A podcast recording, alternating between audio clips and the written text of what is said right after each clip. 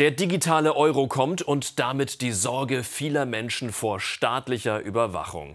Was ist dran? Ich freue mich auf eine kontroverse Diskussion mit zwei ausgewiesenen Finanzexperten. Der gläserne Bürger. Wird das Bargeld abgeschafft? Jetzt bei Klartext.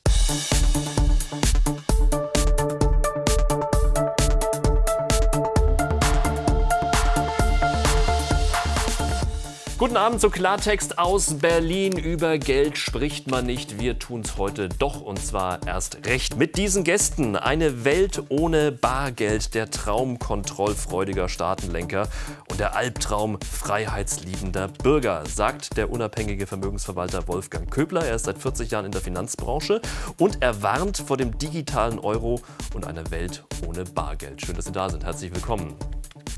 Digitaler Euro finden wir gut, sagt Kevin Hackel vom Digitalverband Bitkom, denn so könne man Geldwäsche und Steuerhinterziehung effektiv bekämpfen und die eigene Währung und Wirtschaft könne man damit auch wettbewerbsfähiger machen. Sind wir gespannt, wie das gehen soll. Herzlich willkommen, Kevin Hackel. Schön, dass Sie da sind. Danke für die Einladung. Bar, Karte, PayPal, es gibt ja inzwischen zig Zahlungsmöglichkeiten. Die Europäische Zentralbank will da jetzt aber auch mitmischen und zwar mit einem digitalen Euro. Und wir fragen uns alle, Brauchen wir den? Das sind die konkreten Pläne der Europäischen Zentralbank EZB. Jeder bekommt ein zusätzliches Konto. Darauf dürfen voraussichtlich 3000 Euro liegen. Vergleichbar mit einem digitalen Portemonnaie. Keiner muss, jeder kann. Der digitale Euro kann im gesamten Euroraum genutzt werden. Das Bezahlen läuft dann ganz bequem mit Karte oder App. Damit macht der E-Euro in vielen Fällen nicht nur das Bargeld überflüssig, auch das klassische Bankkonto verliert an Bedeutung. Bargeldautomaten ebenso. Der Bestsellerautor Marc Friedrich warnt, es ist viel einfacher, viel praktischer, hygienischer etc. pp. Egal welches Narrativ herangezogen werden muss, sie werden es verwenden. Wir schützen damit das Klima, wir retten Leben, whatever. In Wirklichkeit geht es um absolute Kontrolle, um eine digitale Diktatur. Ich kann nur davor warnen. Brauchen wir also wirklich ein neues Bezahlsystem, das im Alltag kaum Vorteile bringt? Der Bankfachwirt und Vermögensverwalter Wolfgang Köbler, heute zu Gast bei Klartext, sagt Nein. Der Bürger würde durch sein Zahlungsverhalten für staatliche Stellen transparent, weil diese Zugang zu sensiblen Transaktionsdaten erhalten. Ja, Herr Hackel, den digitalen Euro finden Sie gut, staatliche Überwachung auch?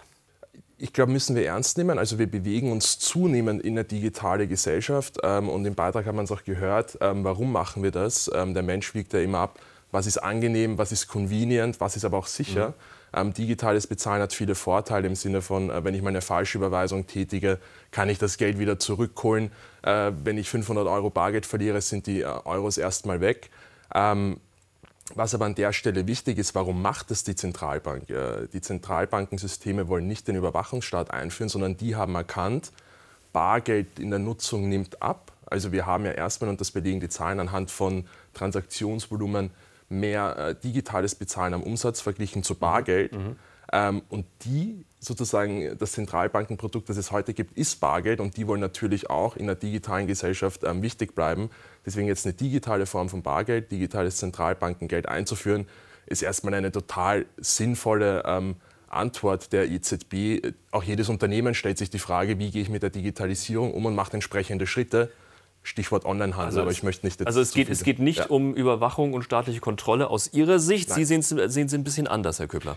Ja, ich sehe es deshalb anders, weil ja in den offiziellen Statements, die bis jetzt von der EZB kamen, das sind ja in der Arbeitsgruppe seit zwei Jahren, machen eine Evaluierungsphase und da kommen ja immer wieder Informationen von der EZB und die letzten Informationen sind dahingehend, dass eben die, das Bezahlen mit dieser digitalen Geldbörse, mit dem digitalen Euro eben nicht komplett anonymisiert sein kann und auch nicht vorgesehen ist. Es wird eine Nachfolgeverfolgung geben können. Dass die Notenbank da kein Interesse hat, das steht außer Frage. Die Notenbank ist an solchen Dingen nicht interessiert.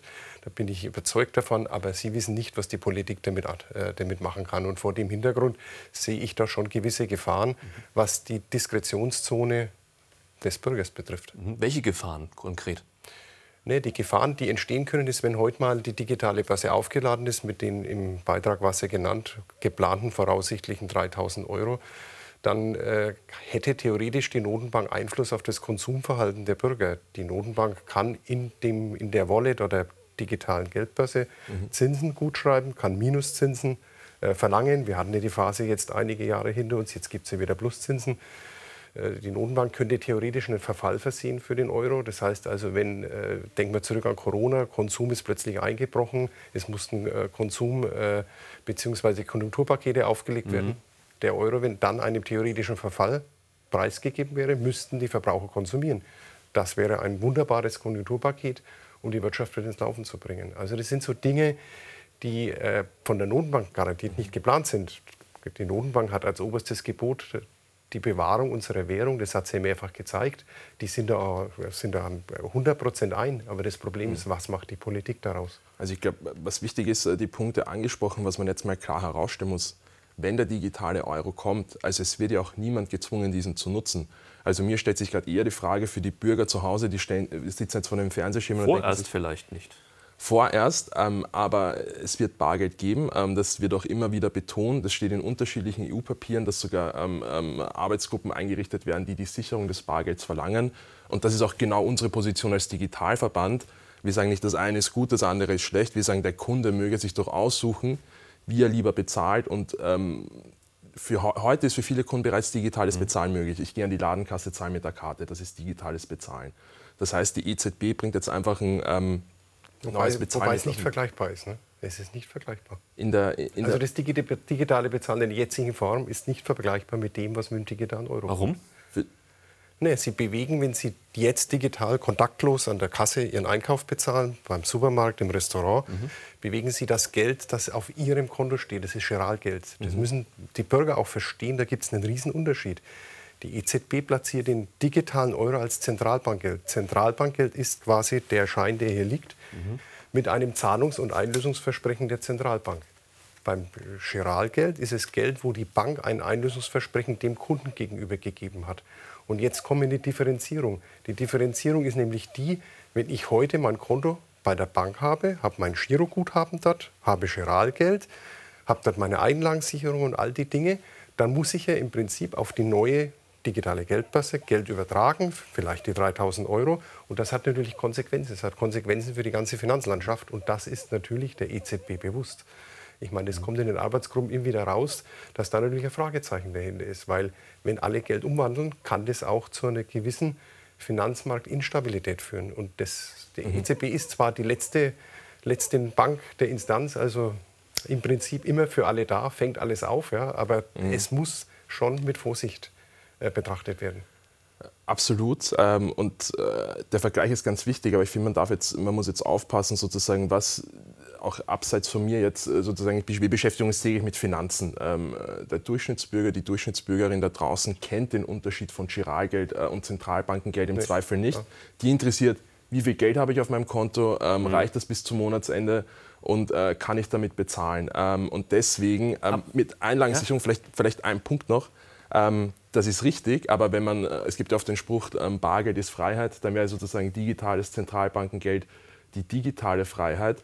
Ähm, was die Bankruns anbelangt, ja. ich, das steht auch in den äh, Kommissionsentwürfen, ähm, die ja jetzt ähm, öffentlich werden, steht auch drinnen, dass Sicherungsmaßnahmen getroffen werden sollen. Ich glaube, es gibt nicht und von niemandem das Interesse, ähm, das Bankensystem zu destabilisieren. Möchte an der Stelle aber auch sagen, ähm, es gibt bereits heute Bankruns. Ich erinnere an den Silicon äh, Valley Bank-Fall, ähm, ganz ohne Zentralbankengeld. Ähm, und ich glaube, ähm, vielleicht geht auch ein Digitalisierungsweckruf ähm, durch die Landschaft. Es wird ja auch dazu gesprochen, dass beispielsweise die deutsche Kreditwirtschaft äh, einen Giralgeld-Token auf den Weg bringen will, also sozusagen digitales ähm, Giralgeld. Gibt es ja schon ähm, Diskussionen vom Sparkassenverband, von den Genossen. Bevor wir, da, bevor wir dazu technisch werden, vielleicht ja. ähm, grundsätzlich, Sie sagen ja auch, es ist nur eine weitere Zahl, Bezahlmöglichkeit, ja. der digitale Euro. Wir haben ja genug. Wir haben einerseits das Bargeld, wir haben äh, EC-Karten, wir haben Kreditkarten, wir haben äh, digitale äh, Zahlungsmöglichkeiten mit äh, PayPal. Wir können mit unserer ja, Uhr inzwischen auch, wenn wir zahlen, wenn wir wollen, mit dem Handy können wir zahlen. Wozu brauchen wir noch eine weitere? Was ist der Sinn dahinter? Naja, die, äh, warum äh, strengt es die EZB im Moment mit an, ist klar, weil die EZB äh, damit eigentlich ein mehr oder minder eigenes Zahlungsverrechnungssystem in Europa implementieren kann. Es geht natürlich viel schneller, es ist kostengünstiger, wenn so bezahlt wird im Handel. Ich gehe mit meinem äh, elektronischen äh, Wallet oder egal wie man es bezeichnet, oder die Kasse zahlen und es wird sofort abgebucht. Der Händler bekommt sofort sein Geld. Aber warum will die EZB da jetzt noch mitmischen? Warum noch eine weitere Zahlungsmöglichkeit? Ist ja, weil, weil, was, ist, steckt, was, steckt, dahinter aus Ihrer es, Sicht? Es ist kostengünstiger für, für alle und äh, wir haben das Problem, wir haben in Europa kein einheitliches Zahlungssystem. Wer dominiert in Europa? In, in Europa dominieren große Big Player aus USA. Das sind die Kartengesellschaften, das ist äh, PayPal.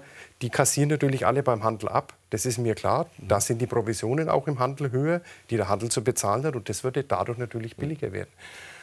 Logisch. Ich glaube, ergänzend dazu, ähm, ich glaube, den Konsumentin, äh, die Konsumentinnen und Konsumenten interessiert nicht, was der Handel dafür bezahlen muss. Das ist, glaube ich, nicht das Argument, was den Konsumenten ähm, mhm. überreden will, den digitalen Euro zu nutzen. Klammer auf, Bargeldverwahrung ist auch relativ teuer und relativ unsicher, Überfallsgefahr und ähnliches. Ähm, die Idee ist doch eine politische. Also Sie haben das ja richtig angesprochen. Es gibt momentan in Europa kein in sich geschlossenes Bezahlsystem. Ähm, Deutschland hat beispielsweise die Girocard, die funktio funktioniert aber nur äh, mit einem, in Partnerschaft mit internationalen Zahlungsanbietern im Ausland. Giro ist in Österreich äh, spätestens beim Urlaub nicht einsatzfähig.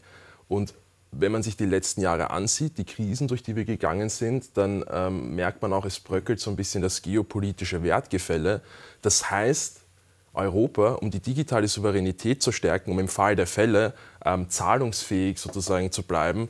äh, macht das aus politischer Perspektive total Sinn. Und ich glaube, das ist auch das, was man den Bürgerinnen, den Bürgern näher bringen muss. Es geht nicht darum, dass wir für dich an der Kasse oder beim Online-Bezahlen ähm, eine Lösung anbieten, die für dich revolutionär ist und alles über den Haufen wirft ähm, und alles ändert. Es geht eher darum, dass wir Europa stärken. Und ich glaube, wenn dieser politische Groschen gefallen ist, dann kann man auch die Bürgerinnen mitnehmen, weil sonst ist es so ein bisschen eine technokratische Scheindebatte in Wahrheit. Mhm. Ja, aber dann frage ich mich, warum hat man die letzten Jahre nicht äh, großes Augenmerk darauf gelegt, ein eigenes Zahlungsverkehrssystem in Europa zu implementieren? Das ist ja nicht gelungen. Hat man ja versucht. Also das hat nicht funktioniert. Die Initiativen gab es öfter ähm, und ist gescheitert. Ja. Und äh, wenn man jetzt ein politisches Mandat annimmt, um das vielleicht zu ändern, ähm, würde ich das grundsätzlich mal gutheißen. Wobei ich natürlich, und das vielleicht nur als Randbemerkung, ähm, auch unsere Banken verstehe, die sagen, okay, es gibt ähm, unterschiedliche europäische Systeme, wollen wir uns nicht auf eines einigen ähm, und da den Fokus drauf werfen. Aber ich glaube, das würde jetzt. Mhm. Äh, Sie haben gerade eben die, das Thema Sicherheit so ein bisschen ja. angesprochen. Ähm, bei Bargeld, äh, ja klar, ich kann überfallen werden, dann sind die 100 Euro oder mhm. 500 Euro, wie viel man gerade einstecken hat, dann im Zweifel auch weg. Aber wie ist es denn bei dem digitalen Euro, bei der digitalen Währung? Ähm, wie sicher ist die? Mhm. Hacker haben auch schon genug Kryptowährungen abgezogen in Millionenhöhe. Wie sicher ist das Geld? Absolut und auch da kein Zweifel. Ähm, die, wir kennen alle die Hollywood-Filme aus den 80ern mit Banküberfällen. Ähm, heute sind es die Filme, wo die Hacker vorm ähm, PC sitzen und Konto ja. leer räumen. Das ist die reale Gefahr. Ähm, man hat natürlich auch immer ein gewisses Klumpenrisiko, wenn irgendwie alle Zahlungsdaten zentral auf einem Haufen liegen. Aber Dann sind die auch irgendwann auf einmal alle weg. Aber auch heute die Finanzwirtschaft, und so ehrlich müssen wir zueinander sein, funktioniert ja digital. Also ähm, mhm. äh, auch die Geschäfte, die heute passieren, passieren digital. Das heißt, das ist nur eine Fortführung von dem, was wir schon heute haben. Ich sehe da kein erhöhtes Risiko verglichen zu heute. Stichwort Sicherheit, und das ist ganz wichtig. Und ich glaube, da müssen wir auch das Thema Anonymität beim Bezahlen und ähnliches und gläserner Bürger vom Eingang nochmal ansprechen. Mhm. Ähm, ich muss natürlich beim Bezahlen ähm, wissen, wer bezahlt und wer meine Gegenseite ist. Äh, lassen Sie uns annehmen, ähm, Sie, haben einen, äh, Sie haben einen kleinen Kiosk hier in Berlin, ich komme zu Ihnen und würde mit Bargeld bezahlen, dann wäre das relativ schnell zwischen uns geregelt. Wenn ich digital bezahle, muss aber irgendwie meine Bank, Ihrer Bank Bescheid geben, dass ich eine legitime Person bin, mein Konto gedeckt ist, das Geld bei Ihnen mhm. landet und nicht irgendwie aus Geldwäscheströmen kommt. So, nichts anderes würde die EZB mit einem digitalen Euro machen. Minimum ähm, Werte feststellen, um sozusagen ähm, Legalität sicherzustellen, Geldwäsche vorzubeugen. Da werden keine Konten ähm, von einem Kevin Hackel in irgendeinem Zentralbankenordner oder irgendeinem politischen ähm, Dossier angelegt. Wir werden nicht zum durchsichtigen Bürger und das muss man, glaube ich. Äh, wird das, wird das so sein? Wie sehen Sie das? Also ich glaube auch nicht, dass wir zum durchsichtigen Bürger werden. Zumindest so, wie es die Notenbank jetzt in der Planung hat. Aber nochmal, die Thematik ist das, was in der Politik passiert. Denken wir einfach mal an die Einführung des Euros, an die Maastricht-Kriterien, an die Situation, des Verbots gemeinsamer Schuldenaufnahme wurde vor drei Jahren mit Corona gebrochen. Wir haften untereinander. Also die Dinge sind politisch alle gekippt worden. Und deshalb, äh, der Notenbank schenke ich volles Vertrauen. Das Problem ist, was machen die politischen Instanzen dahinter daraus? Darum wird es jetzt auch interessant, wenn der Prozess losgeht. Jetzt soll ja die Gesetzesvorlage kommen, soll in der Politik in Brüssel diskutiert werden, wird sicher auch in den Medien stärker ausgerollt werden, wie dann die Diskussionen loslaufen. Aber da haben wir dann zum Glück äh, die Gewaltentrennung, äh, die läuft. Ähm, die EU-Kommission legte jetzt quasi mit diesem Gesetzestext äh, das rechtliche Fundament ähm, stellt sozusagen einen potenziellen digitalen Euro-Bargeld gleich. Also da geht es um die Debatte, was ist ein ähm, legales Zahlungsmittel, dieser Legal Tender-Debatte. Am Ende umsetzen wir das die EZB ähm, und die ist ähm, sozusagen nicht an, an, an, Weisungen gerichtet. Ich erinnere aber auch an, an Fälle der Schuldenkrise in der Vergangenheit. Braucht aber gesetzlichen Auftrag dafür. Das stimmt und der kommt ja gerade. Ähm, und da werden aber auch viele Kompetenzen, was jetzt noch zu entscheiden ist, an die EZB übertragen als Experten ja. für die Ausgabe von digitalen Zentralbankengeld oder normalem Bargeld. Ich erinnere an die Schuldenkrise. In Griechenland war das auch wenig witzig, ganz ohne digitalen Euro. Da gab es Abhebelimits. An den Automaten. An den Automaten. Und jetzt, und jetzt mittlerweile eine Bargeldgrenze von 500 Euro.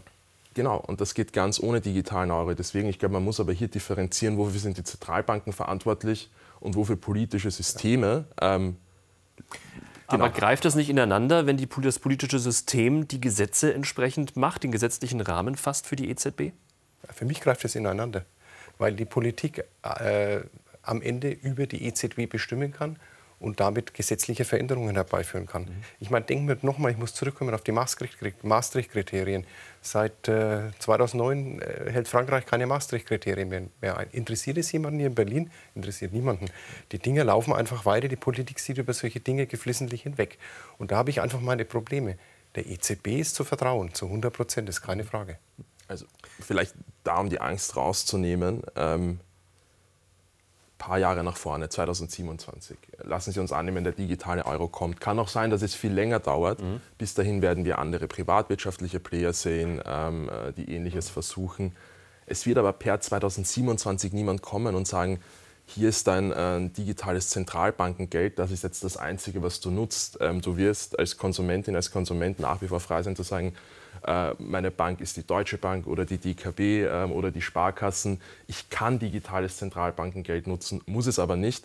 Das heißt, ich glaube, man muss, darf hier nicht den Teufel an die Wand malen, dass hier irgendein Regimewechsel bevorsteht. Nein, ich sehe aber vielleicht einen ja. Punkt. Ich glaube, die EZB muss sich eher überlegen, wie schaffen Sie es, ähm, für diesen digitalen Euro zu werben, dass er genutzt wird und diese Gefahr oder ähm, diese Herausforderung sehe ich als viel größer als die Angst vor einem Bankrun, um ehrlich zu sein.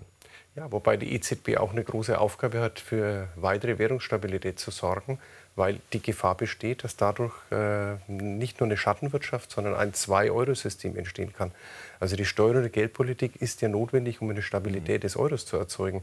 Und das ist die wichtigste Aufgabe, die die EZB logischerweise neben der Bargeldversorgung und der wir, Geldmengebereitstellung äh, zu leisten hat. Und da äh, sehe ich große Aufgaben auf die EZB zukommen, weil ja wie es jetzt aussieht, soll es eine App werden oder über die Hausbank geführt werden. Das mhm. ist ja noch nicht heraus. Und äh, da ist halt die Frage, wie kann die EZB das betreffend auch steuern? Aber es ist dann nicht ein konsequenter Schritt, also ich teile Ihre Annahmen der Steuerungsfähigkeit, aber es ist dann nicht ein konsequenter Schritt in einem digitalen Zeitalter. Ähm, ich kann den äh, Bargeld-Euro einfach nicht im Onlinehandel benutzen. Ähm, auch sozusagen digitale Lösungen anzubieten? Also das wäre die logische Konsequenz also, von dem, äh, ja, was Sie richtigerweise sagen. Ich, ich, finde, digitale Lösungen sind interessant. Es ist auch Zeichen der Zeit, es ist die Zukunft, keine Frage.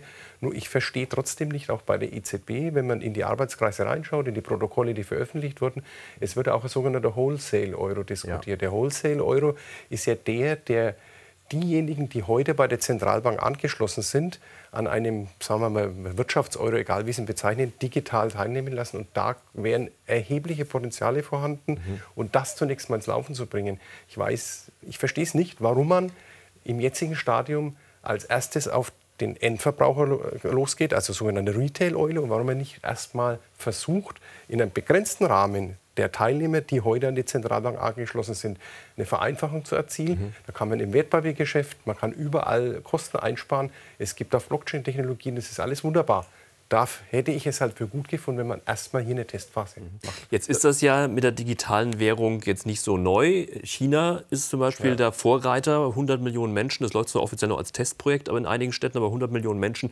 nutzen da schon eine digitale ähm, Währung. Wünschen Sie sich das auch in Europa in ähnlicher Form? Äh, nach dem chinesischen nach dem, Prinzip oder ja? dass der digitale Euro kommt? Nach dem chinesischen Prinzip. Ähm, Lieber nein, nicht.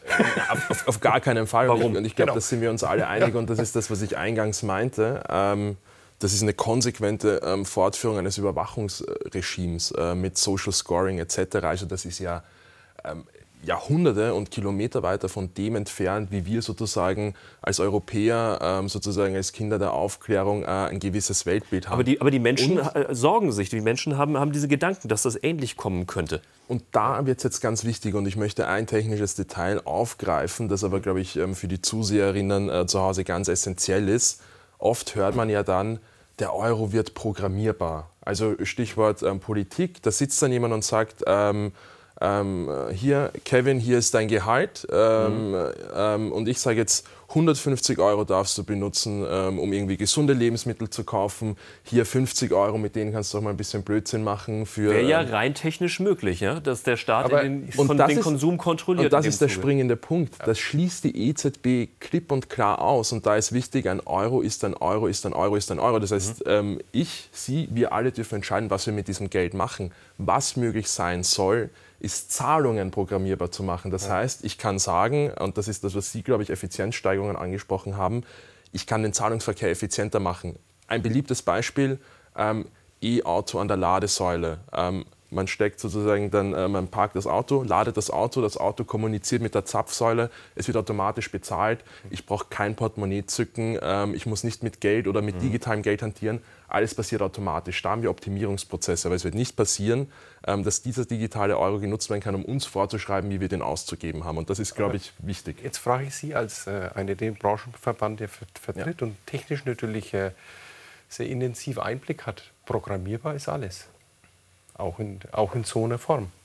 Ich meine, die Chinesen machen es ja vor. Ich habe keine Angst, dass die Notenbank sowas vorhat. Ich sage nicht, aber technisch ist alles möglich. Technisch ist, ist technisch ist es möglich, aber es ist nicht die Zielsetzung nicht der die Zielsetzung. EZB und nein, nein. auch nicht der Politik. Und das ist, glaube ich, der springende Punkt. Ähm, da muss ja. die Bevölkerung breit aufgeklärt werden. Glasklar. Ich aber fragen wir noch mal weiter, wie kann man der Bevölkerung denn die Angst nehmen, dass genau das irgendwann passiert? Das kann nur die, die Notenbank machen. Die Notenbank genießt Vertrauen. Wir haben jetzt seit über 20 Jahren den Euro. Wir sind durch Höhen und Tiefen gegangen. Die haben unsere Währung verteidigt, auch nach der Finanzkrise. Also da ist sehr, sehr viel geschehen und äh, sowas kann nur auf dieser Ebene stattfinden und über eine breite Diskussion in den Medien. Aber der Bürger, und Sie haben es vorhin gesagt, Herr Hagel, der Bürger muss selber entscheiden können. Und es muss manifestiert sein, dass Bargeld weiterhin Bestand ja. hat und äh, dass das unumstößlich ist. Und im Moment ist im Übrigen immer noch die Bartransaktion heute im Handel bei rund 60 Prozent. Also die war schon niedriger zu Corona-Zeiten. Die Statistiken sind für mich aber nicht belastbar. Man muss ein bisschen vor 2020 gehen. Jetzt sind wir in Deutschland ungefähr bei 60. Das sind, das sind zwei Aspekte. Ich stimme Ihnen voll und, voll und ganz zu. Jeder muss Lassen Sie uns den Aspekt mal noch, noch einen, ja. einen kurzen ähm, Beitrag zeigen, weil, Gerne. wie Sie ja sagen, also vor allem, ich glaube, wir wissen das alle, seit Corona äh, hat äh, die bargeldlose Zahlung noch mal einen ziemlichen ja. Schub bekommen, weil plötzlich Papiergeld und Münzen galt äh, eine Zeit lang als Virusüberträger. Jetzt ist Corona vorbei, aber das Bargeld ist trotzdem nach wie vor in. Die Deutschen lieben noch immer ihr Bargeld. Eine Forsa-Umfrage aus dem Jahr 2021 liefert die Zahlen. Knapp 60 Prozent aller Einkäufe in Geschäften werden mit Münzen und Scheinen beglichen. Knapp 70 Prozent der Deutschen ist es auch in Zukunft wichtig, bar zahlen zu können. Und das hat gute Gründe. Bargeld ist nicht nur vertraut, es ist krisensicher. Unabhängig von Strom, Funkverbindungen und dem Smartphone. Ein weiterer Vorteil, das Bargeld ist wirklich anonym.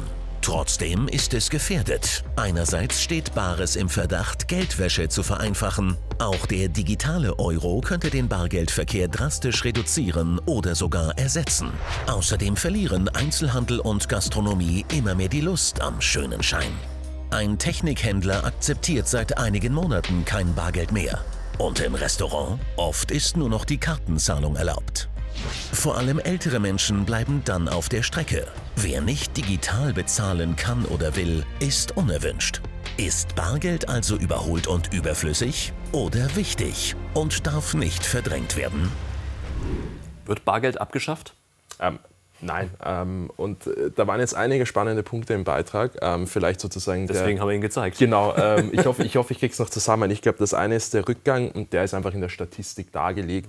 Bargeld wird immer weniger genutzt. Ähm, gemessen am, ähm, am Umsatz ähm, sind elektronische und digitale Bezahlvorgänge bereits über dem Bargeld. Ähm, wir sagen ja ganz klar, egal wie die Trendlinien verlaufen, jeder möge sich doch aussuchen können, zahlt er bar oder zahlt er mit Karte oder zahlt er mal mit einem digitalen Euro. Ähm, aber jeder hat auch die, ähm, sozusagen die freie Wahl als Geschäftsbetreiber zu sagen, in meinem Laden akzeptiere ich X oder Y meine ist rechtlich okay. Viele wundern sich da in dem Moment, wenn man sowas, wenn man also sowas im Restaurant ja, hört, aber es ist rechtlich okay. Es ja. gibt Bargeld als gesetzliches Zahlungsmittel, aber es gibt in dem Sinne keine Annahmepflicht. Das mhm. mag ein bisschen widersprüchlich sein und da ja. können sich die Juristen drüber streiten, aber es ist rechtlich in Ordnung.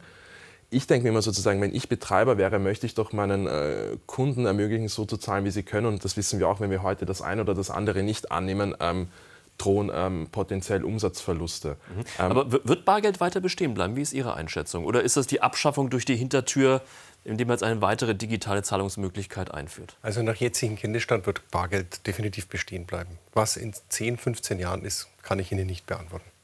Mhm. Ihre Einschätzung? Kann ich keine Einschätzung dazu weil, abgeben. Weil ich ich habe Bedenken ja. damit, dass man die Bargeldobergrenze drastisch von der Annahme her nach unten fahren wird. Wir haben ja unterschiedliche, wir haben glaube ich jetzt elf Länder in der, in der Eurozone, die Bargeldobergrenzen haben. Ich habe es vorhin ja gesagt. Also 10.000 Euro? Wir 10, die Griechen glaube ich 500, die Italiener 1.000 Euro. Das will sowieso, die will sowieso Brüssel harmonisieren. Die, denen schwebt es vor, eine einheitliche Linie einzuziehen. Aber ich würde doch sagen, lassen Sie uns doch den, äh, unseren Bürgerinnen und Bürgern Vertrauen entgegenbringen. Also wenn es kein Bargeld mehr geben sollte, dann gibt es das, weil es nicht mehr genutzt wird. Solange es genutzt wird, ähm, wird es ähm, Gegenparteien geben, die dieses annehmen.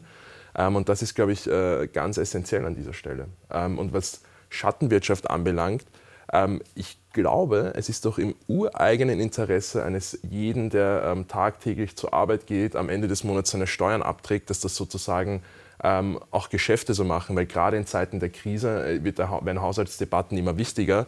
Und ich persönlich würde mir wünschen, dass jeder seinen gerechten Beitrag leistet, weil im Umkehrschluss, wenn dem Fiskus Geld fehlt, dann werden wir wieder darüber sprechen, brauchen wir neue Steuern, ähm, äh, müssen wir Arbeit stärker besteuern, ähm, kommen Erbschaftssteuern etc. pp. Deswegen ist es, glaube ich, wichtig, auch zu zeigen mit einer gewissen Transparenz, ähm, schaffe ich auch eine gewisse Fairness. Ja, aber wenn Sie sagen, ähm, es soll sich doch jeder einfach aussuchen, wie er, wie er zahlt. Genau. Ähm, man hat aber trotzdem das Gefühl, dass das digitale Zahlen, und das ist ja der digitale Euro, äh, wieder ein ganz deutliches Anzeichen dafür, dass das politisch vorangetrieben wird, dass äh, die Menschen eben mehr digital zahlen, um eben Geldwäsche, ähm, illegale Geschäfte etc. zu kontrollieren. Schlagendes Argument. Die Geldwäsche ist das, was äh, von Brüssel natürlich in den Vordergrund geschoben wird also nicht nur die Schattenwirtschaft, ist klar, also was, was diese Thematik anbelangt, aber das Geldwäsche wird ja heute, Terrorbekämpfung, immer mhm. ganz an vorderste Linie mhm. geschoben.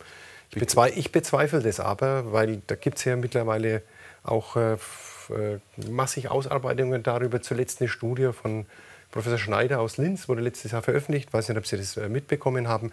Da gibt es ursächlich keinen Zusammenhang zwischen eine äh, Erhöhung der Geldwäscheaktivitäten und Bargeldtransaktionen, weil wir ohnehin schon die Grenzen haben. Und äh, muss ich ganz sarkastisch sagen, sarkastisch sagen, kein Mafiosi fährt mit dem mhm. Geldkoffer über den Brenner und gibt das Geld hier aus. Das wird über Gesellschaftsstrukturen gemacht. Panama mhm. Papers, all die Dinge haben wir alles in den letzten Jahren mitbekommen. Mhm. Und deshalb bin ich, finde ich es nicht gut, dass immer pauschal vor mhm. diesem Argument gesagt wird, Geldwäsche, Geldwäsche, Geldwäsche, wir reduzieren Bargeldannahme. Der Bürger hat keinen bösen Absichten damit. Ich mache ein Beispiel. Sie kaufen sich heute einen Gebrauchtwagen für 20.000 Euro. Ja. Das ist das beste Beispiel. Beim Händler ist es was an. Im Autohaus habe ich irgendeinen großen Autokonzern, da überweise ich vorher, habe ich keine Angst. Aber ich nehme den Wagen, nehme den mit, lege dem gegenüber 20.000 Euro am Tisch, mhm. habe den Kaufvertrag, fahre mit dem Wagen weg, habe Cash am Konto. So. Das könnte ich also natürlich also, später mit dem digitalen Euro machen, klar, absolut. aber dann reichen mir die 3000 Euro nicht. Aber ich will damit nur sagen, das würde ja eingeschränkt werden. Das sind Aber dafür, Probleme. Dafür gibt es noch heute sicher, auch heute schon Sicherungsmaßnahmen. Und ich finde den äh, Gebrauchtwarenkauf, das ist ja das Beispiel, das immer herangebracht wird. Mhm. Also ich kenne niemanden und ich versuche mal wirklich äh, jeden zu Hause bemühen, ähm, der irgendwie mal mit 20.000 Euro bar ähm, irgendwie durch die Stadt äh, oder durchs Land gefahren ist, äh, um sozusagen eine Transaktion zu machen. Also ich würde ja, mich total... Aber vielleicht 10.000 also, aus. Also wir können nicht darüber sprechen, aber ein Gegenpunkt, also vielleicht ein Punkt ja, Schattenwirtschaft und Geldwäsche ist multikausal, aber ich glaube, das sind viele Steine, die ineinandergreifen und das heißt ja nicht, dass wir sozusagen einen vernachlässigen sollen. Aber wir als Bitkom fragen regelmäßig äh, Bürgerinnen und Bürger, wie wollt ihr denn bezahlen? Und da gibt es ganz klare Zahlen. 75 Prozent der Leute wünschen sich, dass sie an jedem Ort die Möglichkeit haben, digital bezahlen zu können. Und fast ebenso viele Leute sprechen sich sogar dafür aus, dass man das gesetzlich vorschreibt. Also 70 Prozent sagen aber auch, sie wünschen sich weiterhin Bargeld. Ja, aber das widerspricht. Ich glaube, ja Studie der EZB, die das sagt. Und das widerspricht sich ja nicht, weil wir sagen, ich möchte die Möglichkeit haben. Das heißt ja nicht, dass ich ähm, an einem Tag sage, ich bezahle heute lieber bar, ich bezahle lieber digital. Und ja. wir haben eher das Problem, dass heute wir als äh, Endkonsumentinnen von einer Cash-Only-Schranke stehen. Das heißt, äh, mir sagt hier ein Café in Berlin, ja, Kevin, ähm, schön, dass du da bist, aber der nächste Geldautomat ist ein Kilometer die Straße runter, komm doch gerne wieder. Natürlich sieht er mich nie wieder, ich kaufe mir den Kaffee da, wo ich ähm, äh, digital bezahlen kann. Das heißt, lassen Sie uns doch sozusagen äh, Fairness schaffen, äh, dass jeder so bezahlen kann, wie er will. Und wenn wir die Jüngeren fragen, sagen das 90 Prozent. Und ich glaube, das ist ein klarer Auftrag auch der Bürgerinnen an die Politik, an die EZB, digitale Bezahlmittel zur Verfügung zu stellen, ganz jenseits von irgendwelchen Verschwörungstheorien über einen Überwachungsstaat. Aber ich muss noch auf den Beitrag zurückkommen. Da war eine alte Dame zu sehen, gerade bei den älteren Herrschaften, mhm. brennt es denen natürlich auf der Zunge. Äh, Sie schaffen es heute nicht, eine 80-Jährige dazu zu bewegen. Absolut. Die zahlt jetzt mittlerweile schon mal mit ihrer äh, Kontokarte. Aber die mit einem äh, digitalen Euro vertraut zu machen, das wird wohl nicht mehr gelingen. Das, das, wird auch die Bank nicht hinbekommen, indem so ein digitales Konto bei der Bank in irgendeinem Unterkonto verbucht wäre das machen solche Leute nicht. Das stimmt und ich glaube, da haben wir auch als Gesellschaft irgendwie einen äh, Generationenauftrag sozusagen. Man lernt ja nicht immer nur von den älteren Generationen, sondern der Erfahrungsaustausch geht auch von unten nach oben. Und was wir ganz stark sehen, das eine ist das Alter, das andere sind Präferenzen. Ein Kollege von mir im Digitalverband Aber beispielsweise das, das zahlt lieber bar. Das ist ein ganz guter Aspekt. Ist das ein Generationenthema, dass gerade viele jüngere Menschen schon eigentlich mehr oder weniger mit ähm, Kartenzahlungen äh, aufgewachsen sind und ähm, das Bargeld auf diese Weise in ein paar Jahren automatisch von selbst verschwindet? Ähm, äh, das wird die Zeit zeigen. Aber eines ist natürlich klar, junge Leute, die wachsen sozusagen ähm, im digitalen Raum auf, die bekommen das mit der Muttermilch mitgegeben. Also was ist das erste Konto, das ein Jugendlicher heute hat? Das ist nicht sein Bankkonto, das er physisch äh, in, einer, äh, in einer Zweigstelle eröffnet. Das ist sein Konto aus seinem Smartphone, wo die Karte hinterlegt früher ist. Früher war es mal das Bausparkonto. Wo, genau, früher war es mal so. Aber das Sparschwein von der Sparkasse war es Oder so, das heißt, das, heißt, das heißt, junge Leute bewegen sich ganz selbstverständlich und anders im digitalen Raum. Die haben diese Angst nicht, weil sie sozusagen diesen Shift nicht mitbekommen haben. Und das ist auch unser Auftrag als Digitalverband, diese Ängste zu nehmen und die Leute mitzunehmen. Ich bin bei Ihnen. Es muss immer Lösungen für alle geben. Ähm, und deswegen sagen wir, beide Systeme haben ihren Bestand und wir sehen auch ähm, wieder ein technisches Beispiel beim Online-Banking, dass die EU-Kommission da beispielsweise wieder nachschärft, um auch Älteren, die jetzt nicht mit, äh, unbedingt mit Smartphone und Computer so versiert sind, das einfacher zu ermöglichen. Ich glaube, das ist ein ongoing Prozess, aber da sind wir uns einig, dass wir niemanden ausschließen möchten. Jetzt äh, ist, ist es ja, gehen wir mal davon aus, es wird nicht so sein, dass es irgendwann einen Stichtag gibt und es das heißt, am 1. Januar 2029 äh, wird kein Bargeld mehr mhm. äh, angenommen, sondern dass das möglicherweise ein schleichender Prozess ist. Wir haben das ähm, äh, auch im Beitrag gesehen, in anderen Ländern ist das schon mehr oder weniger verschwunden, das Bargeld. Schweden ist immer so ein Beispiel, da mhm. zahlen, glaube ich, noch 8 Prozent ähm, äh, der Menschen mit Bargeld. Führt das nicht automatisch irgendwann dazu, dass das Bargeldsystem in Anführungszeichen kollabiert, weil immer weniger Geld im Umlauf ist und man einfach irgendwann damit nicht mehr bezahlen kann? Also schafft sich selbst ab? Kann ja passieren. Das kann passieren, wenn jetzt sagen wir, die, die ältere Generation ausstirbt und die Jungen äh, eben nur noch so bezahlen, dann stirbt das Bargeld von alleine aus. Aber da muss trotzdem die Möglichkeit vorhanden sein, mittels Bargeld äh, weiter bezahlen zu können. Nur werden viele im Handel dann das Bargeld nicht mehr annehmen. Das ist ja das Problem. Es geht ja schneller, dann über digitale Medien einfach zu bezahlen. Und ich glaube, das ist eine Diskussion, die wir führen sollten, wenn sie soweit ist. Also jetzt wieder auch dazu gesprochen, der digitale Euro, ähm, dass der eine Annahmepflicht zum Beispiel enthalten soll. Mhm. Also dass sozusagen ähm, Läden, ähm, Restaurants dazu verpflichtet werden, diese anzunehmen. Dann kann man natürlich sagen, in einem Gleichstellungsprinzip, vielleicht sollte das auch für Bargeld ähm, dienen. Sind wir offen, das alles zu diskutieren? Wir würden es grundsätzlich befürworten, wenn das dann am Ende heißen würde, dass ab 2027 oder ähnliches überall ähm, digital bezahlt werden kann. Ich ähm, glaube, das wird aus einem anderen Grund auch funktionieren, weil die Kosten für den Händler niedriger sein werden als bei den jetzigen Systemen. Der Händler wird Hurra schreien, wenn er eher zu niedrigeren Kosten seine Transaktionen tätigen kann. Und über den Preis fangen oder kann der Händler eingefangen werden, mhm.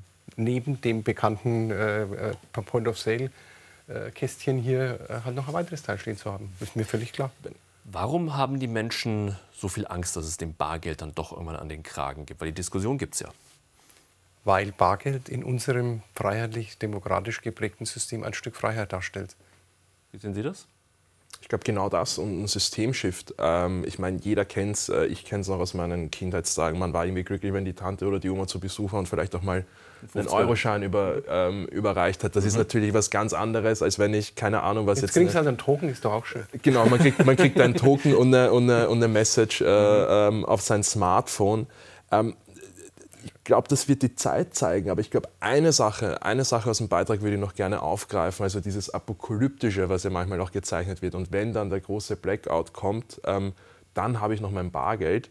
Also, sorry, den Supermarkt, der sozusagen komplett autark vom digitalen System und dass dann auch Kassen funktionieren, ähm, dass der da ist und sozusagen dann Bargeld das Allheilmittel ist, das ist doch schwachsinnig. Also wenn Chaos ausbricht, bricht Chaos aus mit oder ohne Bargeld. Ja, das möchte ich den Leuten auch nur mitgeben. Das aber deshalb am Ende die, des Tages war gar nichts. Deshalb, sorry, wenn ich ins Wort fahre, deshalb planen die EZB ja auch äh, die Bezahlung offline machen zu können.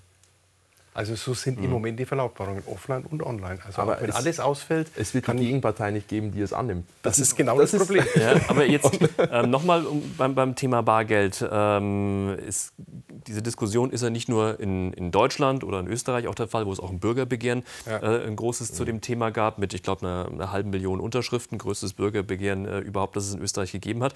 In der Slowakei ist es auch ein Thema und in der Slowakei hat mhm. man das, ähm, so, so, haben wir gelesen, vor äh, wenigen Wochen in die Verfassung geschrieben, dass man weiterhin ein Recht hat, mit Bargeld zu, zu bezahlen. bezahlen. Mhm. Was halten Sie davon? Wäre das auch für Deutschland denkbar? Sehr gerne, wenn sich sowas durchsetzen lässt. Nur um eine Verfassung zu ändern, brauchen es äh, qualifizierte Mehrheiten. Die müssen drei Viertelmehrheit, drei glaube ich, ne? im Bundestag und im Bundesrat. Die brauchen sie erst Ja.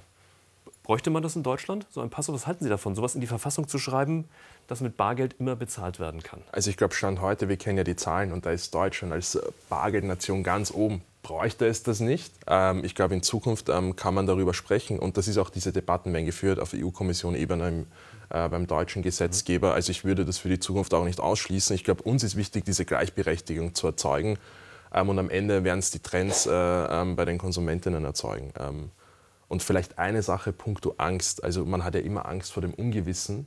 Und ich glaube, am besten kann man das abbauen, äh, indem man die Dinge einfach nutzt und sagt, alles ist noch in Ordnung. Also ich erinnere mich, Prä-Pandemie-Zeiten, ich war beim Bäcker ähm, und wollte äh, mein Brötchen, mein Kaffee mit der Karte zahlen. Und die ähm, Kassiererin hat mich, hat mich, angeguckt, haben Sie nicht Angst, dass Ihr Geld jetzt irgendwie weg ist, wenn ich hier kontaktlos bezahle? Und ich glaube, die Pandemie hat gezeigt, die Leute haben die Karte mehr genutzt, haben mehr elektronisch mhm. bezahlt der Trend geht ja auch nicht nach unten.